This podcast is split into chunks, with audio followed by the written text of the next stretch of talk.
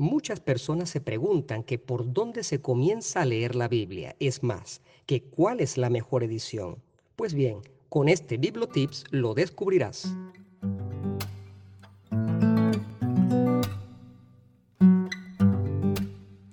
Hola, soy Alfredo Fermín, un cura apasionado por los temas bíblicos, y esto es Biblos Podcast, para todos los que quieran recorrer conmigo el maravilloso mundo del libro de los libros. Bienvenidos. Este Bibliotips es para responder algunas preguntas que muchas personas se hacen. Por ejemplo, que por dónde se comienza a leer la Biblia, cómo leer la Biblia, cuál es la mejor Biblia. Son preguntas mm, básicas pero pertinentes, realmente son importantes porque tienen que ver precisamente con el acercamiento a la palabra de Dios. La Biblia, mm, según hemos visto en la historia, no, no es solamente para creyentes, sino que hasta los no creyentes pueden leerla aunque sea buscando mm, ciertos aspectos científicos, y de eso vamos a hablar dentro de un rato. Lo cierto es que desde la antigüedad, desde los primeros siglos de la Iglesia, se consagró una, un, modo, un método de lectura de la Sagrada Escritura que se ha mantenido hasta el día de hoy. Pero no fue sino hasta hace pocos años, incluso con Juan Pablo II, que comienza a retomar el camino, la llamada lección divina, que es la que te quiero explicar. Hoy en día se utiliza una expresión no latina, un poco más a la mano, que sería la lectura orante de la palabra de Dios. Es un método, el padre Ignacio Larrañaga llamaba a este método la pequeña pedagogía. ¿Y en qué consiste? En los primeros siglos de la iglesia, los monjes utilizaron este método de lectura siguiendo un poco la tradición judía en algunos aspectos de la repetición de los textos. Antes, esto lo, trataremos en, en, otro capítulo del Bibliotips, antes no se tenía el texto como tal. Fíjate la facilidad que nosotros tenemos hoy en día. Lo puedo tener, el texto bíblico completo, lo puedo tener en mi dispositivo electrónico, en mi celular, en la tablet, en la computadora, bajar una aplicación. Es tan sencillo hoy en día. ¿Y quién no tiene una Biblia en su casa? Y el que no la tiene la puede bajar en su dispositivo electrónico. Pero antes no era así. Incluso hace 10, 20 años era un poco difícil obtener una edición de la Biblia. No tan difícil, pero había que ahorrar para poder comprarla. Sin embargo, sin embargo, antes, en la, época de la producción de los rollos, de los papiros contenientes la, la, palabra de Dios, ya las familias no podían tener una Biblia, no podían tener la Sagrada Escritura en sus casas. Y por lo tanto el método que se utilizaba era la memorización. Leer una y otra vez el texto, una y otra vez, para tratar de hacer una lectura a través de la memoria para nosotros hoy en día, así como ha entrado en desuso eh, el uso de la mente y del razonamiento para realizar ciertos cálculos, porque ahora los alumnos utilizan una, calculadora y hasta en los mismos dispositivos está la aplicación de la calculadora y te saca todas esas cuentas, todos esos cálculos, esos resultados a través de fórmulas que ya están allí introducidas, pues de la misma manera, ya hoy en día no se lee la Sagrada Escritura con la memoria, sino que está tan disponible la palabra de Dios que puedes echar mano de ella, bueno, por muchas vías, por muchas vías. Y por eso es que muy pocas personas hoy en día hacen este ejercicio de memorización de la Sagrada Escritura. Y antes hacían así. Había un solo rollo para una comunidad y la única manera de tener acceso a la Biblia, a la Sagrada Escritura, Antiguo y Nuevo Testamento, era a través de la lectura litúrgica. Solamente podías escucharla durante una fracción panis, que era la fracción del pan, alguna misa que se realizaba en las casas, pero no la tenías en tu casa y por eso es que muchas personas sabían de memoria el texto bíblico. A partir de esa tradición es que nace un método de oración para precisamente leer, meditar la Sagrada Escritura. Por eso los monjes, partiendo de esta tradición de la memorización del texto, sacan este pequeño método. Nosotros lo hemos sistematizado al día de hoy de la siguiente manera. Lectura, meditación, oración, contemplación y acción. Esa es la manera para un creyente de leer la Sagrada Escritura. Y te lo voy a explicar brevemente. La lectura que es el primer punto, consiste ciertamente en leer un episodio bíblico. Yo siempre aconsejo que no sea un capítulo, sino que sea un, solo episodio. Eso sí, el primer paso que es leer no se trata de una primera lectura. Se trata de hacer dos lecturas, tres lecturas, cuatro lecturas, las que tú quieras. ¿Por qué? Porque psicológicamente eh, hay un mecanismo que mientras más lees un texto, más lo vas comprendiendo. Y el secreto con la Biblia es que precisamente tú descubras los secretos internos que no se obtienen con una sola lectura, sino hasta con cinco, seis y diez porque hasta un pronombre, una preposición, un verbo que está en este tiempo y en este modo, significa mucho para tu meditación personal. Puedes hacer entonces en tu cuaderno un par de columnas y ver allí cuáles son los personajes y los anotas, cuáles son los verbos y los anotas, cuáles son los adjetivos presentes y los anotas. Ese es el primer paso a la lectura. La meditación según como nos lo indica el método mismo de la lección divina. Lección divina significa la lectura divina, una lección divina. El segundo paso, la meditación, consiste en que no que tú te vas a quedar en silencio, sino que tú te vas a hacer preguntas acerca del texto que has leído, mientras que la primera pregunta es ¿qué dice el texto con la lectura? La segunda pregunta con la meditación es ¿qué me dice a mí el texto? Por lo tanto, la meditación, que es el segundo paso de la lección divina, no es quedarse callado, es hacerse preguntas. ¿Qué significa esta palabra? ¿Qué significa la otra? El tercer paso es la oración. La pregunta aquí es, ¿qué cosa le digo yo al texto? Y como el texto es Cristo, como el texto es Dios, ¿qué cosa le digo yo a Dios? Mi consejo en este punto es que tú utilices las palabras que habías anotado en tu cuaderno y construyas tú una oración que tú quieras hacerle a Dios. Si tú estás leyendo, por ejemplo, el episodio Lucas 11, eh, Lucas 15, perdón, y el primero, la oveja perdida, la, la, moneda perdida, el hijo pródigo, son tres historias que están contenidas allí en Lucas 15. Ok, la oveja perdida. Es obvio que tú, la oración que vas a realizar, ese es un texto muy conocido, no te lo voy a explicar en este momento, tú vas a rezar y vas a decirle a Dios, Señor, si yo he sido una oveja perdida, encuéntrame tú, encuentra las ovejas perdidas en el mundo, sal a buscarlas, deja las 99 y busca la que se perdió. ¿Ves? De esta manera se entiende cuál es la oración que tú puedes hacer en ese momento. El, cuarto paso, que es la contemplación, es un paso donde nosotros no tenemos que hacer nada. Ahí sí nos quedamos en silencio y dejamos que Dios haga su obra. En silencio, dijimos que la meditación no era para quedarse en silencio, sino para precisamente hacerse preguntas. El momento del silencio es el cuarto paso, que es el paso de la contemplación. Ahí tú si te quedas en silencio y dejas que Dios haga su obra en ti, lo que Él quiera. Algunos personajes místicos dicen, muchos santos dicen que cuando llegan al momento de la contemplación sienten una especie de consolación espiritual y eso es bueno. El último paso de la lección divina es la acción. ¿Qué vas a hacer?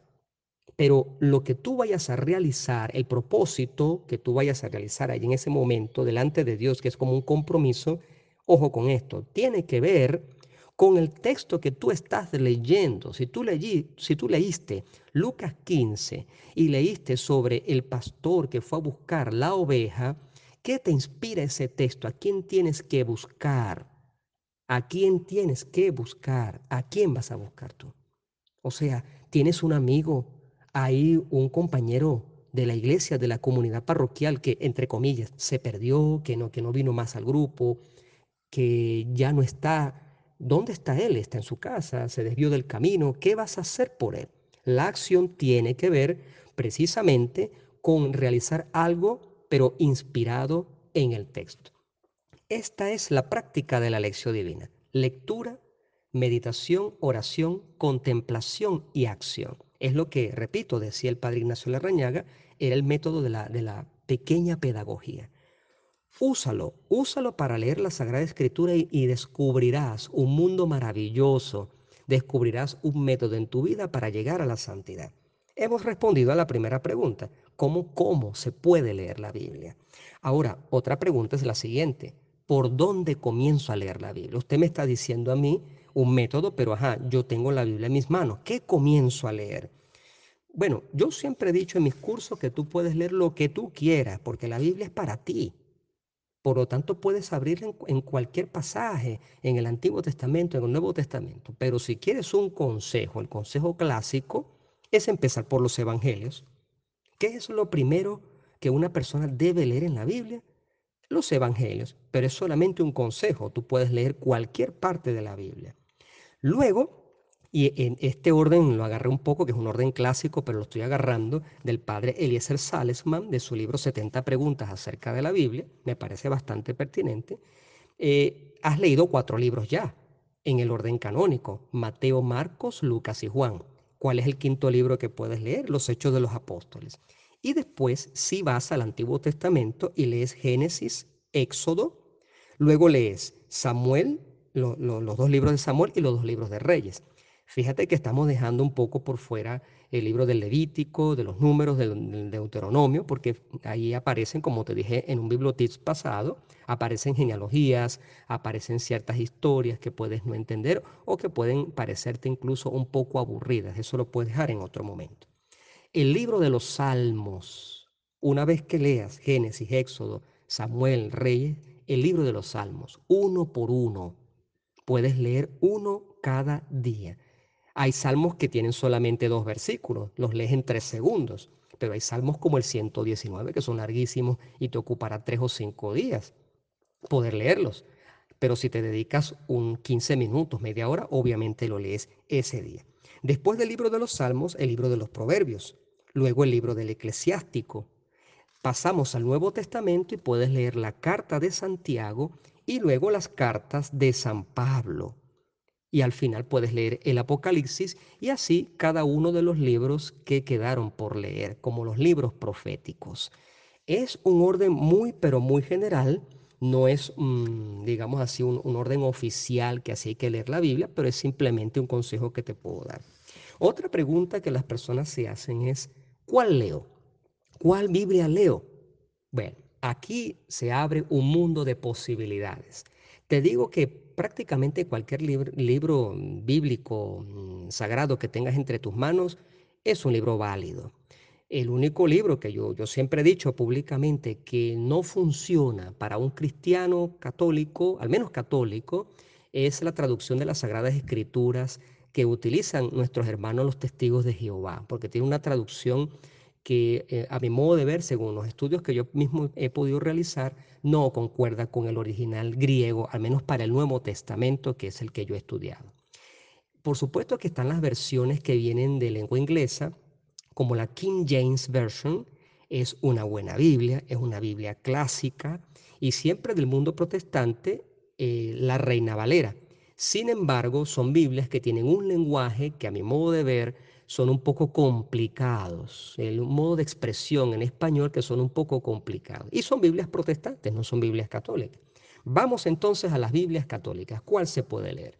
Bueno, tenemos en este continente la Biblia latinoamericana, tal vez poco conocida o completamente desconocida en Europa, al menos en España, no sé cuánto sea conocida esta, eh, esta Biblia, pero la Biblia latinoamericana fue un esfuerzo que realizaron varios estudiosos de Biblia, eh, tengo entendido que de diversos seminarios de Latinoamérica, y a cada uno le correspondió em, un, libro, un libro del Nuevo Testamento. Si yo no me equivoco, por ejemplo, a Venezuela le correspondió eh, la carta a los romanos. No estoy muy seguro de, de esta versión, es lo que yo he escuchado, pero en fin, es una traducción sencilla. Para comenzar, es una Biblia válida, pero en cambio, si quieres estudiar más profundamente la Sagrada Escritura, puedes echar mano de ediciones como la Biblia del Peregrino, la cual yo uso poco porque tiene un lenguaje que se separa un poquito, a mi modo de ver, del original, ah, del, al menos en lo que se refiere al Antiguo Testamento, tiene, tiene algunas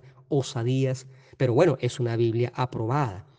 Yo he notado que mis alumnos, eh, sean laicos que seminaristas, tienen mayormente una Biblia de estudio que llaman Biblia de Jerusalén. Esa Biblia es realmente muy buena. La Biblia de Jerusalén es una Biblia realmente muy, muy buena. Por lo tanto, con los ojos cerrados puedes usarla. Sin embargo, aquí te va mi preferencia personal. Después de hablar de, la, no, puedo dejar de nombrar la Biblia de las ediciones La Casa de la Biblia, que son ediciones españolas, que son también muy, pero muy buenas, de verdad. Son traducciones muy buenas. Pero bueno, realmente la que yo utilizo para estudiar, para hacer los comentarios bíblicos en español, es la que llaman Biblia de Navarra. La Biblia de Navarra. Ojalá que si la puedes encontrar, la compres ahora, la compres, porque vale la pena realmente. Es una traducción realmente estupenda. A mí me encanta. ¿Por qué? Porque veo que se, que se ciñe lo más literal, lo más adecuado al texto original, sea hebreo que griego, porque he estudiado los dos testamentos con esa Biblia y me parece que realmente es una Biblia estupenda, la Biblia de Navarra.